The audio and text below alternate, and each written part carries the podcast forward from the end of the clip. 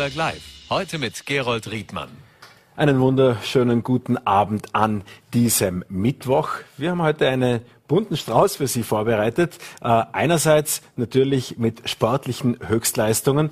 Da hat jemand ein wunderbares Wochenende in der Toskana verbracht. So könnte man das sagen. Es war natürlich in Wirklichkeit ganz anders. Vorarlberg stoßt wieder in neue Sphären im Siebenkampf vor. Und was da dahinter steckt, das sehen wir im Verlauf dieser Sendung. Auch über NFTs, also über einzigartige digitale Kunstwerke, für die derzeit gerade teilweise Millionen bezahlt werden was es damit auf sich hat und was das Kunsthaus Bregenz in Venedig tut. Hm? Auch dazu können wir gleich mehr erfahren äh, im Verlauf dieser Sendung. Zunächst aber direkt nach Lutherach. Der dortige Bürgermeister Elmar Romberg ist bei mir zu Gast und ich freue mich sehr, Herr Bürgermeister, dass Sie zu uns gekommen sind. Ähm, eine Gemeinde, die mitten am Central Park des Rheintals liegt, wollen wir gleich darüber sprechen. Das ist oftmals eine Verklausulierung fürs Ried. Äh, und natürlich auch viele Verkehrsverbindungen, die da halb inoffiziell, halb offiziell durchlaufen, durchlaufen sollen. Die S18-Verkehrsplanung, die nicht vom Fleck kommt und eine Riedstraße, die zuletzt auch gesperrt war und wo sich viele Radfahrer Hoffnung gemacht haben, aber was jetzt wieder irgendwie zur Autobahn wird. Wie unbefriedigend ist diese Situation am Ried? Ja, mal vielen Dank für die Einladung zur heutigen Sendung. Ähm, Sie haben es gesagt, äh, was für die Bregenzer der Bodensee ist oder für die Hader, ist für die Lauterer das Lauterer Ried ein wichtiges Naturjuwel und jeder Bürgermeister, der äh, irgend oder etwas einbringen kann fürs Lauterer Ried aus Lauterach, äh, ist, denke ich, ein guter Bürgermeister und es ist mir einfach ein riesiges Anliegen, wenn etwas weitergeht im Lauterer Ried. Sie haben es gesagt, wir hatten eine längere Sperre der L1 41 Senderstraße und wir hatten bereits vor dieser Sperre eigentlich Hoffnung, dass wir hier etwas verändern können.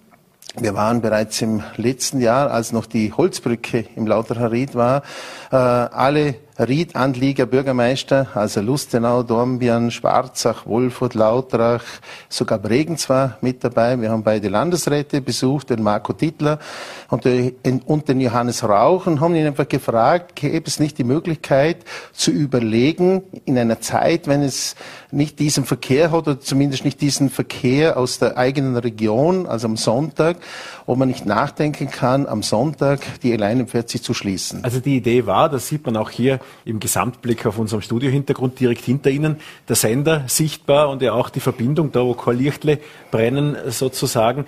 Die Idee wäre gewesen, einmal pro Woche auf diesen oftmals Pendelverkehr zu verzichten, Klar. um das als Ausflugsziel für Radfahrer, für Familien? Ja, einfach mal zu schauen, was passiert dann, oder? Schauen wir es uns einmal ein Jahr an, evaluieren wir das. Wir sind ja sogenannte Plan B-Gemeinden. Wir machen regionale Mobilität in unserer Region gemeinsam. Das war der richtige Wunsch aller Bürgermeister. Und beide, Bürgermeister, äh, beide Landesräte, damals Johannes Rauch und Marco Dietler, haben gesagt, sie werden das prüfen, anschauen. Habe dann den Johannes im Herbst noch einmal gefragt, äh, nachdem dann äh, die Brücke geschlossen war. Das wäre jetzt eigentlich der ideale Zeitpunkt. Äh, jetzt sehen wir mal das Live-Beispiel für einige Monate, aber für die Zukunft alle Vorbereitungen anzudenken, dass die L41 an den Sonntagen jetzt mal als Phase 1, wenn sie dann wieder offen ist, äh, zu sperren. Ja, der Johannes Rauch ist nicht mehr Landesrat in Vorarlberg. Er, hätte, er hat dann damals gesagt, er lässt es prüfen bei der zuständigen Ministerin. Ich denke, das war für uns so eine gute Idee, weil ich denke, die können eigentlich grundsätzlich miteinander. Aber es ist bis heute eigentlich nichts passiert und siehe da, vor zwei Wochen haben wir eine Demonstration draußen gehabt oder eine, eine, eine äh, ja, Kundgebung der Grünen. Das hat mich ein wenig überrascht, weil ich wollte eigentlich dies oder wir wollten diese Aktion nicht äh, aus Parteigründen machen. Ich bin da nie als ÖVP-Bürgermeister aufgetreten, sondern wir wollten als Region auftreten. Und mir haben den Landesräten gesagt, an uns liegt es nicht. Wir würden das sehr unterstützen äh, als Phase 1, sage ich wiederum.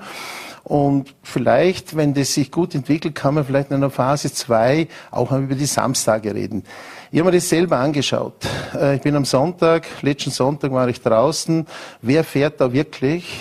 Neben den Radfahren kommen da Schweizer Autokennzeichen, deutsche Autokennzeichen und die kürzen einfach das Gebiet ab. Und ich denke, die wollen wir eigentlich nicht im Reden, die wollen wir auch nicht in den Ortszentren. Ich denke, und wir Bürgermeister wären sehr dafür, wenn es diese Möglichkeit gäbe. Wir würden das also unterstützen, dass in der Phase 1 am Sonntag die L41 im Lauterried gesperrt ist. Sie haben gesagt, das ist keine parteipolitische Aktion und auch wenn die Seitenhiebe auf die Grünen jetzt deutlich hörbar waren, es wäre auch der Bregenzer Bürgermeister dafür gewesen, haben Sie mir Das hat uns positiv überrascht. Michael Ritsch, wir, wir, wir arbeiten natürlich in der Region noch mit ihm zusammen. Er ist auch Plan B Bürgermeister, wo die Stadt Bregenz mit dabei ist. Es ist kein Bregenzer Thema, aber auch Michael Ritsch war bei diesem Termin im Landhaus mit dabei und würde das mit unterstützen. Was glauben Sie daran? Jetzt, äh, Sie haben jetzt insinuiert, dass mangelndes Interesse gegebenenfalls der Grünpolitiker dabei war. Ich glaube auch Daniel Zadra hätte ja äh, sicherlich Interesse daran, jedenfalls trat er öfters dafür ein, dass diese Strecke autofrei bleiben soll. Woran mangelt es? Das weiß ich nicht. Äh, ich spüre natürlich schon, dass es nicht so einfach ist, eine Landesstraße, ich sage jetzt mal periodisch zu schließen. Da gibt es durchaus Bedenken äh, aus der Verkehrsrechtsabteilung des Landes. Ja, das muss man halt äh, anschauen, was ist da möglich. Johannes Rauch hat mir damals gesagt, da muss man die Straßenverkehrsordnung adaptieren. Ich sage einfach, da machen wir es als Versuch, probieren wir es mal, schauen wir mal, was herauskommt. Und ich sage so ganz offen, Sie sind jetzt in der Regierung und könnten eigentlich mitentscheiden und ich erwarte mir das. Ich werde oder Daniel Zadra, mit dem hatte ich jetzt noch keinen Kontakt. Er hat natürlich dieses Thema geerbt und ich werde mit ihm in den nächsten Tagen diesbezüglich noch ein Gespräch suchen. Aber wir wollen gemeinsam in der Region, äh, zumindest die Bürgermeister, ich denke auch viele Bürger, viele Radfahrer, dass die N41 am Sonntag für die Fahrradfahrer, für die Fußgänger frei ist. Jetzt gibt es ja nicht nur diese Sonntagsöffnung oder Sonntagsschließung, je nachdem, für welche Seite man das sehen will, nicht geklappt, äh, sondern auch die Straßenmarkierungen waren, wenn man es so retrospektiv sieht, vielleicht ein bisschen unglücklich. Aus der Behelfsbrücke wurde eine reine Autostraße, auf die Fahrradspur wurde vergessen. Ähm, wie konnte das alles passieren, Ihrer Ansicht nach? da bin ich irgendwo der falsche Ansprechpartner. Es ist natürlich eine Landesstraße.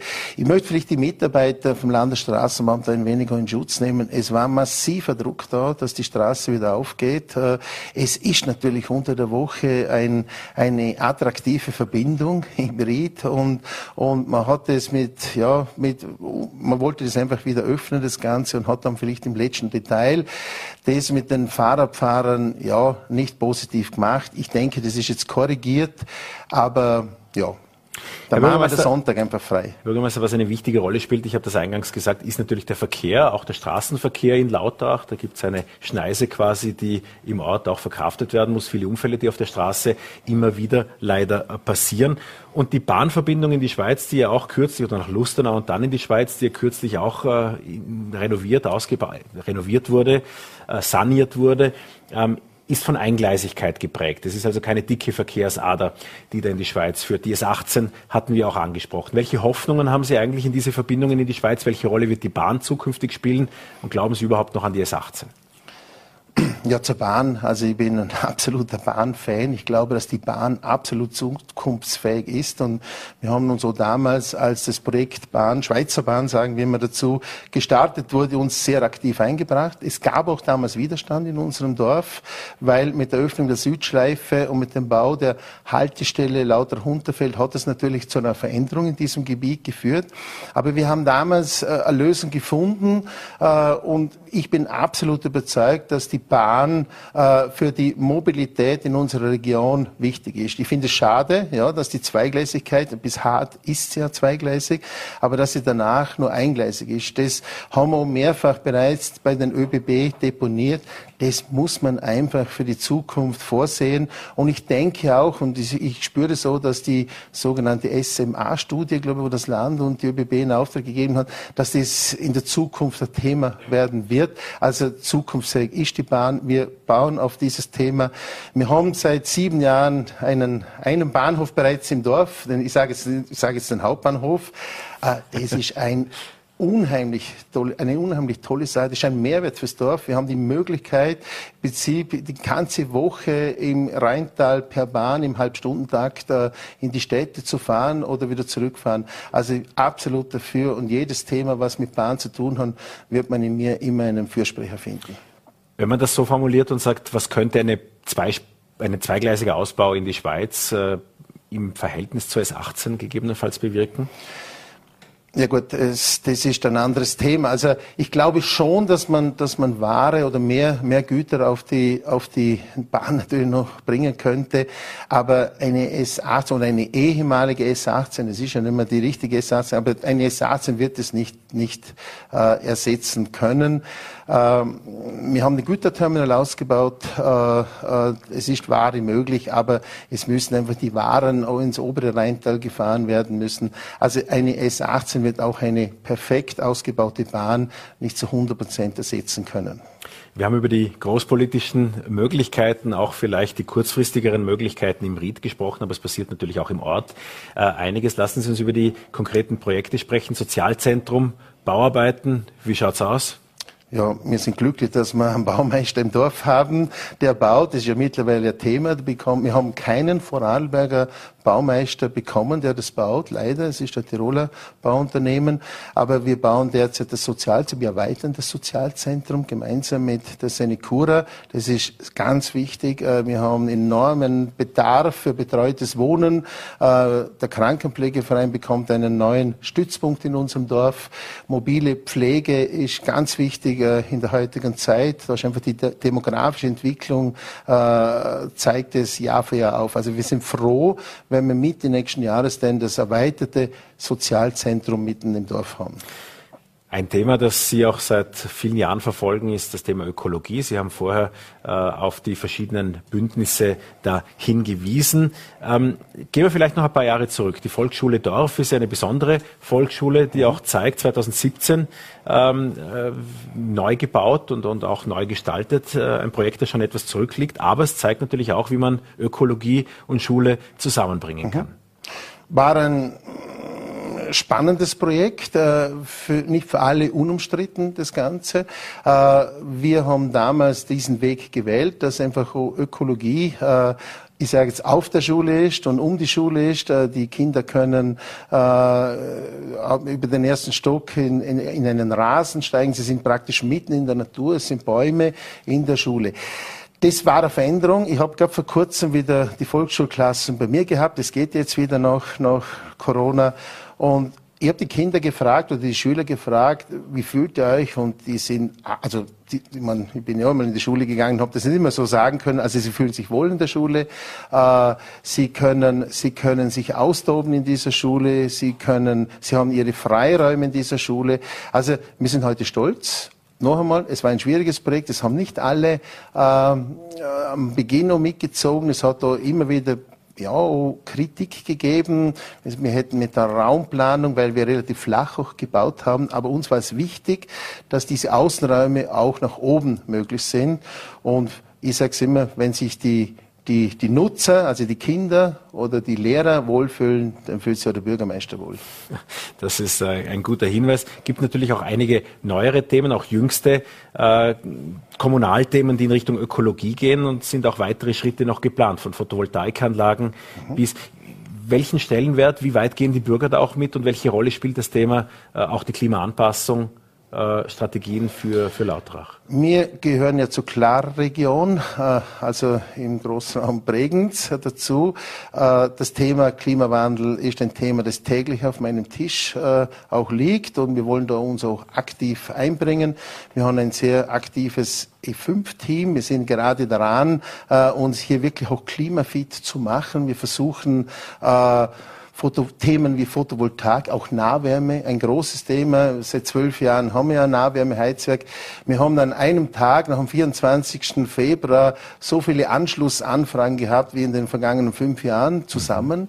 Das ist eine völlig neue Situation. Wir sind stolz. Es war auch nicht immer ganz unumstritten, dieses Projekt.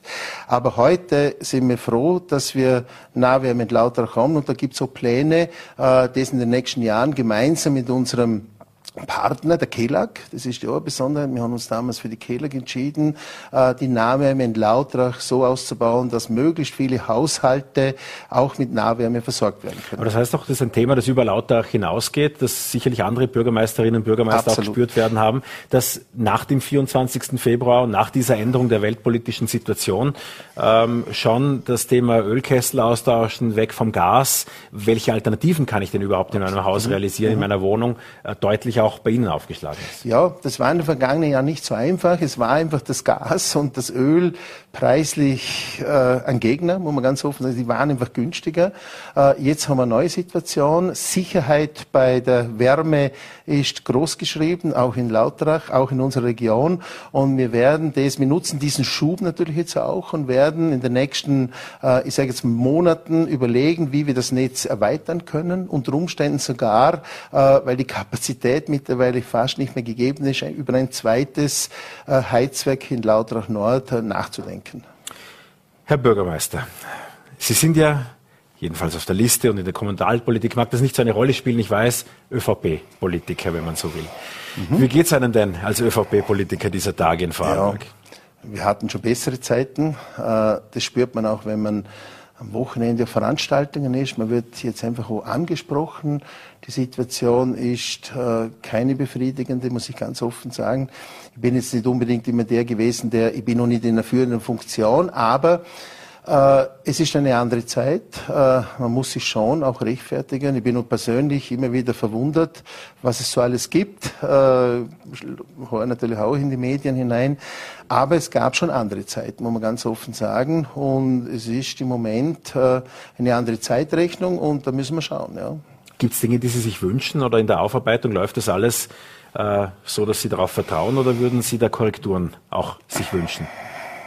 Ja, äh, ich bin, ich glaube, nicht der Richtige, der Ratschläge austeilen soll. Da.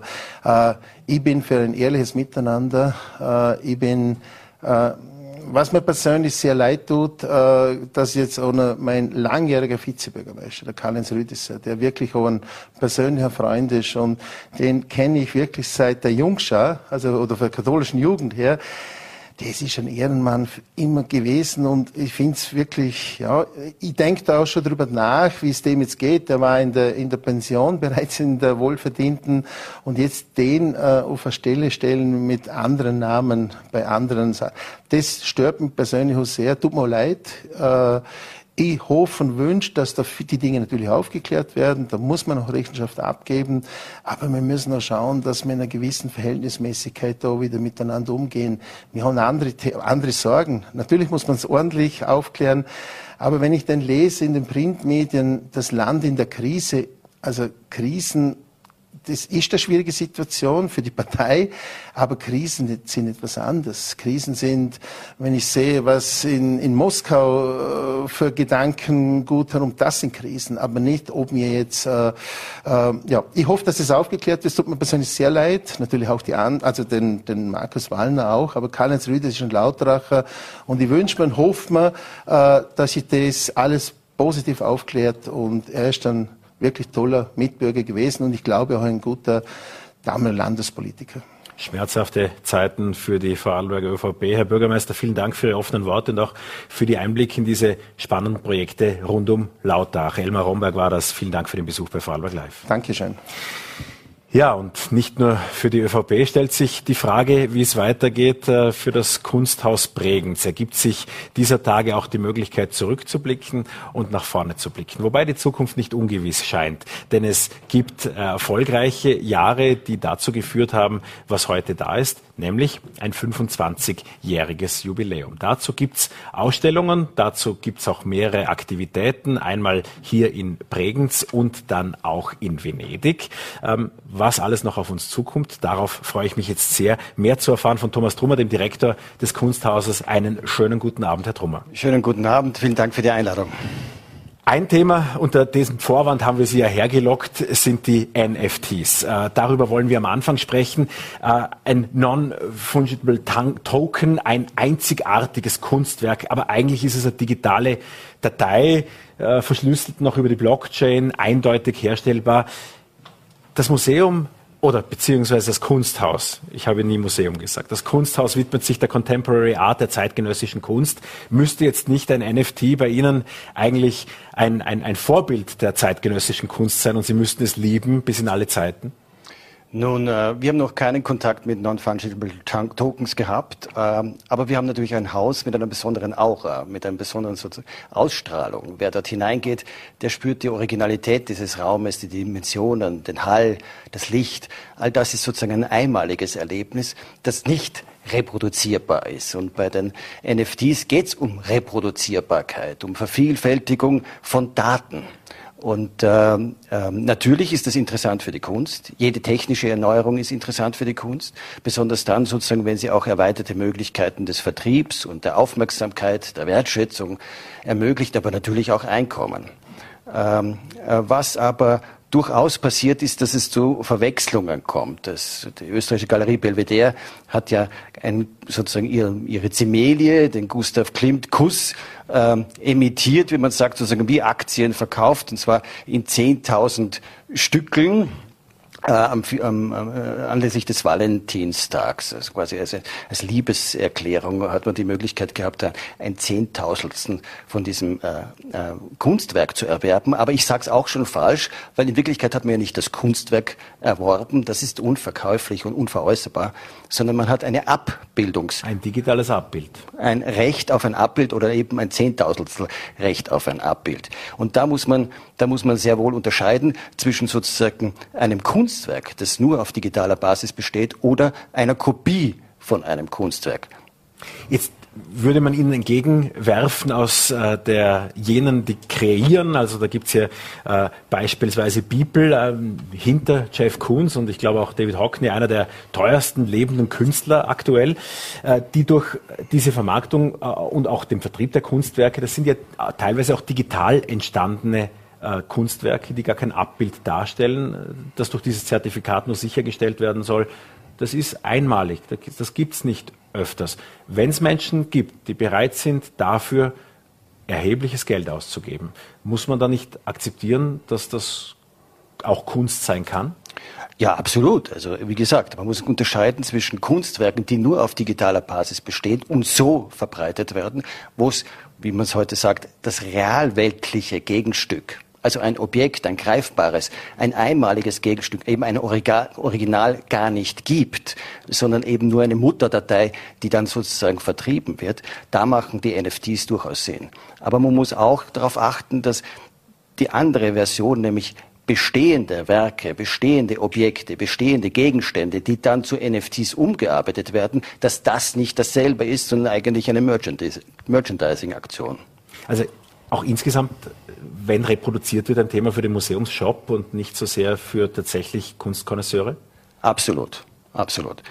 Man kann natürlich sagen, sozusagen, dass, dass in der Geschichte der Kunst äh, gibt es immer wieder Wellen und auch Fortschritte in der Reproduzier äh, Reproduzierfähigkeit von Kunstwerken. Ähm, und äh, die sind durchaus interessant, weil sie, einer, weil sie zur Demokratisierung und zur Zugänglichkeit äh, führen. Äh, wenn man sich die Geschichte da anschaut, vom Holzschnitt zum Kupferstich, vom Kupferstich zur Lithografie, von der Lithografie zur Fotografie, von der Fotografie sozusagen in unser digitales Zeitalter, dann werden natürlich Werke immer leichter verfügbarer, auch billiger natürlich und weiter verbreitet. Das ist durchaus ein Effekt sozusagen, der positiv ist. Ähm, Allerdings führt es natürlich auch, und da gab es auch immer wieder Kritik, zu einer Einschränkung äh, der sogenannten Aura. Deswegen habe ich auch vom Kunsthaus Bregenz anfangs gesprochen, weil dort hat man das Gefühl, dass man in einem auratischen Raum ist, einem Raum, den man eben nicht quasi reproduzieren oder veräußern könnte.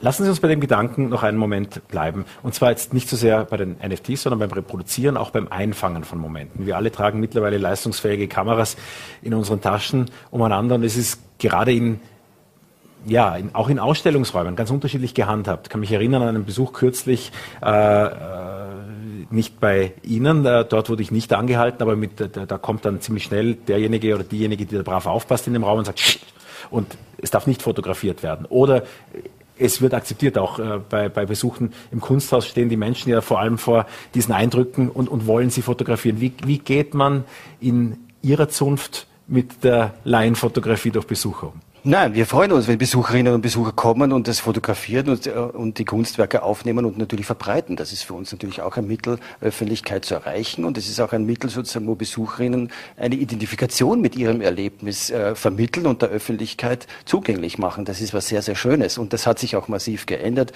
Früher haben Museen sozusagen ihre Werke ganz äh, dezidiert geschützt und man hat Gebühren für Reproduktionsrechte gezahlt. Äh, dieses Denken hat sich vollkommen umgestülpt. Also die meisten Museen lassen in ihren Sammlungen vor allem freie Fotografie äh, zu. Ich will uns alle nicht an den Song Contest Beitrag vor einigen Jahren Venedig im Regen erinnern. Allerdings, äh, wie es um die Eröffnung ging, dürfte das das tragende Motto auch gewesen sein. Venedig im Regen, Venedig im Frühjahr. Was macht das Kunsthaus äh, in Venedig?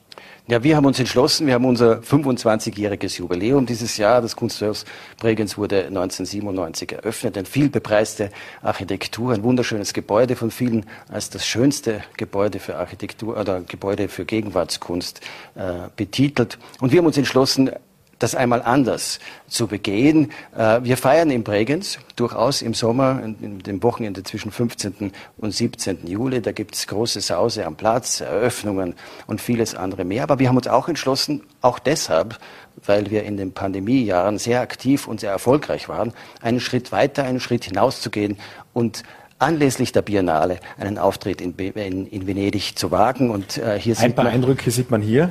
Ja, wunderbar. Das ist eine Scuola, also ein Gebäude, das eigentlich ein Hospiz äh, war und es hat zwei Stockwerke und man sieht es in der Anmutung. Es ist wunderschön mit diesen Butzenscheiben, die charakteristisch für Venedig sind und äh, die aus Kairo stammende Künstlerin Anna Bogigoin hat hier ein Schachbrett inszeniert mit Figuren drauf und alle diese Figuren, die Sie hier als Silhouette sehen, stammen aus Österreich. Hier groß im Vordergrund Marie Antoinette. Äh, und es gibt natürlich auch, was die Textilkunst sozusagen betrifft, äh, Inspiration zu holen. Das sehen wir auf dem nächsten äh, Bild, das glaube ich auch vorrätig ist. Ja, das war der Eingang natürlich der Scuola sozusagen, aber, aber hier hinter Ihnen ja, beim Bild der Eröffnung, das gab es ja auch schon in Bregenz zu sehen. Richtig, das ist ein Werk von äh, äh, Otto Bomanikanga, die man hier rechts im Bild äh, sitzen sieht, eine unglaublich tolle Tapisserie, die glänzt, die schimmert, die uns das Leben zeigt, aber auch das Sterben hinter mir. Sie können Sie vielleicht einen Körper wahrnehmen, einen, einen toten Körper, einen Leichnam, aber aus dem wächst etwas, aus dem Sterben und Vergehen kommt etwas Neues und da kommen Korallen und Wachstum heraus. Also es ist ein wunderschönes Stück. Dazu hört man äh, Musik, die sie selbst macht. Also es ist ein unglaublich ergreifendes und berührendes Erlebnis. Also wenn Sie Gelegenheit haben, in den Süden zu fahren, dann versäumen Sie nicht ins Kunsthaus Bregenz in Venedig zu kommen. Das ist eine gute Ausrede. Ähm, ein äh, Gastspiel, sozusagen fast schon ein Lustspiel. Welche Eindrücke haben Sie aus Venedig mitgenommen? Nein, wir waren sehr, sehr erfolgreich. Es gibt in Italien eine Kunstzeitschrift, die auf Englisch erscheint, Flash Art heißt die, und die hat den äh, Beitrag des Kunsthaus unter die zehn Besten überhaupt gewählt, unter einer enormen äh, weltweiten Konkurrenz. Also wir dürfen sehr, sehr stolz sein. Und äh, es war ein wunderbares Team, es hat alles geklappt. Äh, ja, es könnte nicht besser gelaufen sein. Auch in Bregenz gibt es in diesem Jubiläumsjahr einiges zu sehen. Wie schwer ist es denn für die Institution gewesen, auch künstlerisch mit einigen Verschiebungen und mit einigen Neuarrangements aus der Pandemie jetzt wieder in diesen beginnenden Sommer zu kommen? Ja, ich denke, dass wir eben sehr erfolgreich agiert haben. Viele Konkurrenten in diesem Feld der Vergnügungsindustrie, sage ich, aber vor allem viele, viele, viele, viele Museen, in den, vor allem in den großen Städten, die äh, leiden natürlich unter, unter sozusagen Besucherschwund. Und das haben wir eigentlich nicht. Natürlich haben wir schlechtere Besucherzahlen als zuvor. Aber wenn man die Öffnungstage rechnet, also nicht die Schließtage, die verordneten Schließtage abzieht, dann hatten wir denselben Besuch. Und das ist wirklich, glaube ich, einmalig in der Welt und zeigt auch, wie sehr das Vorarlberger Publikum Publikum uns treu geblieben ist und wie sehr auch die Kunst und die Wahrnehmung der Kunst sozusagen in einem Bedürfnis äh, der Menschen ist. Also äh, was wir sicher alle gelernt haben, ist, dass Kunst vielleicht nicht, nicht systemrelevant ist, aber auf jeden Fall existenzrelevant. Dora äh, Budor ist derzeit äh, diejenige, die die Flächen bespielt und zwar auf eindrucksvolle Art und Weise. Sie hat ja auch ja nicht tief im Untergrund gegraben, aber jedenfalls das, was unterhalb von Bregenz schlummert, an die Oberfläche geholt. Was ist dabei zutage getreten? Diese Ausstellung können Sie jetzt momentan noch für einige Wochen im Kunsthaus Bregenz sehen. Dora Buda ist eine kroatische Künstlerin, die in New York zu Hause ist. Und die hat die Idee gehabt, einen Korridorgraben, den es um das Kunsthaus herum gibt, in der Tiefe von mehreren äh, Metern, der nicht der Öffentlichkeit zugänglich eigentlich ist und der zur Stabilisierung dieses Gebäudes, also zur Statik, äh, dient, äh, den mit Latex abzudrucken und dann diesen Latexabdruck in einem der Geschosse zu zeigen. Ein unglaublich auch berührendes Werk. Äh, versäumen Sie das nicht. In den Sommer geblickt, da werden wir einen New Yorker Künstler äh, im Kunsthaus äh, bewundern können. Was ist zu erwarten? Jordan Wolfson ist sein Name, er ist ein ganz, ganz großer äh, Künstler, einer der bekanntesten der Gegenwart und der beschäftigt sich mit Robotik. Da wird man eine, eine Frau tanzen sehen, eine Roboterfigur, also auch das ein Erlebnis. Nochmal, Er wird äh, in diesem langen, von uns langen inszenierten Wochenende eröffnen zwischen 15. und 17. Juli. In der Vergangenheit das ist vielleicht so eine ein kleines Bekenntnis, habe ich die Situation immer mal gern wieder, die politische Situation in diesem Land, danach beurteilt, ob so etwas Unvernünftiges und so etwas Besonderes wie das Kunsthaus Bregenz entstehen könnte, weil es ja die Vorarlberger Politik war, die das vor über 25 Jahren mit auf den Weg gebracht hat. Für mich selber war die Antwort oft nein, das könnte heute wahrscheinlich nicht mehr in der Art und Weise entstehen. Wie ist Ihr Eindruck? Nun, das weiß ich jetzt nicht, ob ein Kunsthaus neu gebaut werden könnte, aber was ich schon gespürt habe, unter anderem auch mit der Idee, nach, Wegen, äh, nach Venedig zu gehen, das ist ein Wagnis, das ist ein Risiko, aber gleichzeitig ist das ein Schaufenster für Vorarlberg, für Bregenz und so weiter, dass da die Politik dahinter steht, das war schon auch beachtlich und das würde ich gut schreiben. Welche Rahmenbedingungen finden Sie vor und äh, geht so, wie wir jetzt aus der Pandemie hoffentlich herauskommen, auch gut weiter in den kommenden 25 Jahren des Kunsthauses? Ja, also das hoffe ich auf jeden Fall. Die, die, die letzten 25 Jahre waren sehr, sehr erfolgreich. Ich glaube, es gab wirklich, äh, also die Liste der Künstlerinnen und Künstler, die hier ausgestellt haben, ist wie es Who is Who. Also wenn man das aufschreibt, dann hat man wirklich quasi Kunstgeschichte der Gegenwart gelernt. Mhm. Und ich hoffe, dass es in dieser äh, Tonart weitergeht. Ich bin sogar überzeugt davon, dass es so sein wird. Der Direktor des Kunsthauses Bregenz, Thomas Trummer, vielen Dank für den Besuch bei Vorarlberg Live. Vielen herzlichen Dank. Dankeschön. Ja, und an diesem Wochenende gab es auch Erlebnisse in Italien, ganz anderer Natur, versteht sich, aber es ist ein unglaubliches Ding passiert. Etwas, das in Vorarlberg Begeisterungsstürme auslösen könnte. Und ich bin deshalb so euphorisch, weil natürlich jetzt die kommenden Wochen ideal dafür sind, um die Vorfreude zu schüren und sich einfach auch mit ihr zu freuen. Chiara Schuler hat vorgelegt, sie hat geliefert und sie ist glücklich aus Italien zurückgekommen. Ich freue mich sehr, dass Chiara Belinda Schuler bei uns ist. Einen schönen guten Abend. Danke schön ebenfalls. Was war das für ein unglaubliches Wochenende in der Toskana? Ja, also ich muss sagen, es hat zuerst mal richtig gut angefangen. Ich meine, das Wetter war perfekt. Es war richtig gute Konkurrenz da. Und der Wettkampf war einfach fast perfekt und ist so gelaufen, wie ich es mir vorgestellt habe. Ein Mehrkampf-Meeting und wir können das ja Punkt für Punkt beginnen. Am ersten Tag, es sind Rekorde gepurzelt, das sollte man vielleicht insgesamt sagen, 5816 16 Punkte. Genau. Ein äh, Rekord, nicht nur für Sie persönlich, sondern ein Vorarlberger Rekord und einer, der Ihnen so manche Eintrittskarten und wahrscheinlich ein ziemliches Terminproblem in diesem Jahr verursacht. Ja, genau. Also meine Saisonplanung hat jetzt ein bisschen über den Haufen geworfen, sage ich jetzt mal. Ähm, durch die Punkte habe ich eben den Startplatz beim Hypo-Meeting. Dann habe ich noch das EM-Limit für 2023 und ich darf heuer dann noch in, ähm, zur Universiade nach China. Also, ja die EM insofern auch, weil es München äh, gegebenenfalls auch Chancen geben könnte, nicht? Im allerbesten Fall, ja. Na gut, wollen wir jetzt mal zumindest bei dem bleiben, was erreicht wurde. Der erste Tag begann ja Hürdensprint, so fing das Ganze an, Hochsprung, Bestmarke. Äh, was kommt da für ein Gefühl auf? Es war ja irgendwas anderes als bisher. Ja, genau. Also zuerst mal der Hürdenlauf hat jetzt nicht ganz perfekt angefangen, aber ich war eigentlich zufrieden mit der Leistung. Und dann ist der Hochsprung gekommen, wo ich natürlich meine Bestleistung gleich eingestellt habe. Und da war ich natürlich voll motiviert auf die nächsten Disziplinen. Ja, Kugel, persönlicher Rekord. Genau, ja, im Siebenkampf, ja. Also die ersten zwei Versuche waren nicht wirklich gut und nachher habe ich im dritten Versuch nochmal probiert, zum das Bestmögliche rauszuholen. Das habe ich dann noch geschafft. Und dann habe ich natürlich nochmal eine Bestleistung aufgestellt im 200er und so war ich dann eigentlich voll motiviert auf den zweiten Tag. Wo dann der Weitsprung und viele andere Dinge auf Sie warteten. Gibt es dann einen Sog in einem solchen Turnier oder wann spürt man, wo die Grenzen sind?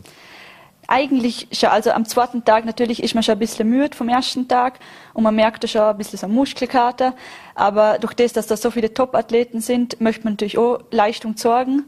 Und deswegen finde ich schon, dass man so einen Sog merkt, so, dass man überall Bestleistungen auch machen will. Da wird ja diese Situation beschrieben vom Schlussbewerb, so 800 Meter äh, Lauf, wo Sie bei den Kontrahentinnen nachgefragt haben, wie schnell die denn normalerweise so laufen, weil ja viel Unbekanntheit auch dabei ist. Genau, ja. Also das war für mich persönlich eine eher schwierige Situation, weil ich war noch nie in so einem Starterfeld, wo wirklich alle so eine schnelle Zeit rennen. Ähm, aber ja, ich bin dann einfach nachgerannt, habe probiert, mich auf mich selber konzentrieren und mich auch ein bisschen zum Mitziehen, also von den anderen. Aber es war das Betreten der Weltbühne, wenn man so will. Da hat sich schon was verändert. Wie war es auf der Rückfahrt? Wann begreift man eigentlich, was da passiert ist? Ja, also ich muss sagen, es ist schon noch jetzt so, wenn ich mir denke, ich habe wirklich 5800 Punkte gemacht, realisiere ich es noch nicht so, weil es wirklich doch fast 400 Punkte mehr sind, wie bis jetzt meine Bestleistung war.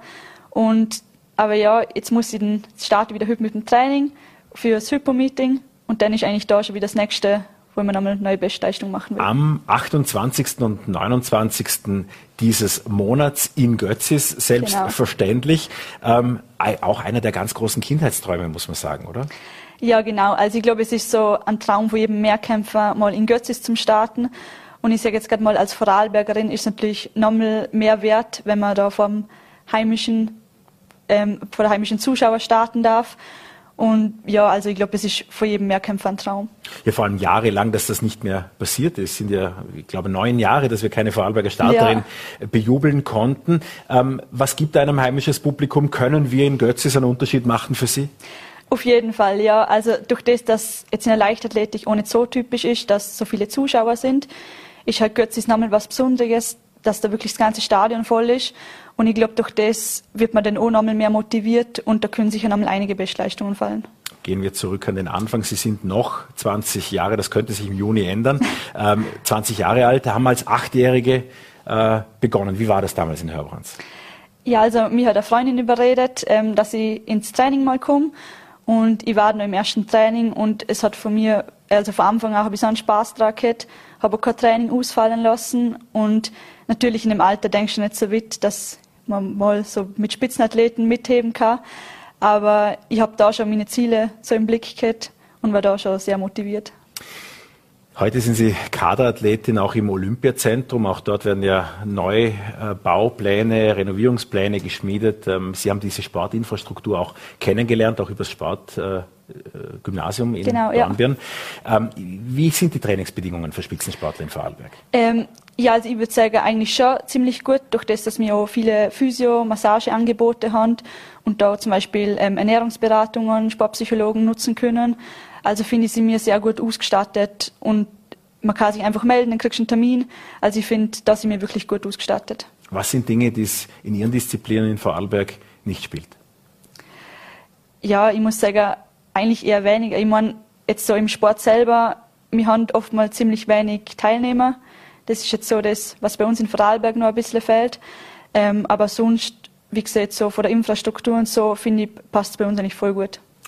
Jetzt ist die Straße nach Götzis gelegt. Die Erwartungshaltungen sind jetzt nicht kleiner geworden in den letzten Tagen. Was sind Ihre Ziele für das Mösle-Meeting, für das Hypo-Meeting in Götzis? Also durch das, dass ich jetzt am Wochenende die 5800 Punkte gemacht habe, ähm, habe ich mir jetzt doch noch ein höheres Ziel gesetzt. Also ich muss sagen, ich möchte jetzt so Einzelbestleistungen machen. Das möchte ich auf jeden Fall schaffen. Und dann denke ich, dass da auch vielleicht noch eine Bestleistung im Siebenkampf selber möglich ist. Die Freiluft-M Mitte August ist die in München. Wie, wie realistisch sind die Chancen? Von was hängt es ab? Also eher weniger, durch das, dass wir in Österreich schon drei sehr starke Siebenkämpferinnen haben. Und ich glaube, jetzt ist eher davon abhängig, ob die am Start sind, ob die nicht starten. Und ja, dann sieht man weiter. Aber auch das könnte sich in Götzis eigentlich ganz gut äh, wenden, wenn alle Startzusagen halten, weil alle ihre Kontrahentinnen sind ja eigentlich für Götzis gemeldet. Das heißt, sie treffen da auch alle vergleichbar aufeinander. Ja, genau. Ich glaube, heute bei der Pressekonferenz ist eh gesehen worden, dass zwei Absagen sind. Oh. Also sind nur Sarah Lacker und ihrem Start. Mhm. Aber oh, das wird, glaube ich, ein richtig cooler Wettkampffall mit der Sarah. Und das ist, glaube ich, auch gut, um sich da mal so, ich sage jetzt mal, konkurrieren. Auch wenn wir zusammen eigentlich den Mehrkampf machen. Aber es ist schon, weil es ist doch nochmal ein anderes Niveau wie und ja. Welche Rolle spielt das Elternhaus? Was mussten Ihre Eltern in den vergangenen, naja, dann sind es dann zwölf Jahre, fördern und tun, um Sie auch mit an diese Stelle, an der Sie jetzt stehen, zu begleiten? Also für mich persönlich spielt es eine sehr große Rolle, weil sie eigentlich ähm, fast bei jedem Wettkampf dabei sind und mich unterstützen. Und jetzt so die letzten zwei Jahre war es halt Corona-bedingt eher schwer möglich, dass sie dabei sein können. Und, aber sie unterstützen mich immer und kommen noch, wie gesagt, zu jedem Wettkampf mit und das ist für mich persönlich schon sehr wichtig. Die Lieblingsdisziplin ist der Speerwurf. Genau, ja. Warum? Ähm, schwierige Frage. Also ich muss sagen, ich mache fast alles im Siebenkampf gern, aber durch das, dass ich halt von klein auf eigentlich gut im Werfen war, hat sich dann eigentlich der Speerwurf so angeboten. Und ich muss sagen, am Anfang habe ich noch nicht so Spaß daran gefunden, aber dann sind halt die guten Weiten gekommen Und dann hat es mir halt immer mehr Spaß gemacht. Und jetzt, wenn ich halt sehe, dass ich die Landesrekorde holen kann, meine, dann macht es mir natürlich noch mehr Spaß. Ja, die Rekorde scheinen in Reichweite. Einige sind am Wochenende gepurzelt. Wir alle freuen uns sehr. Für Sie drücken natürlich für Götzis alle Daumen, auch für die weitere Karriere, die einen nicht vielversprechenderen Auftakt in diesem Jahr auch hätte finden können. Vielen Dank für den Besuch bei Vorarlberg Live. Äh, Chiara Belinda Schuler war das. Vielen Dankeschön. Dank. Ja, und das war Vorarlberg Live für den heutigen Mittwoch. Wir sehen uns morgen Abend wieder, 17 Uhr, Vorarlberg Life.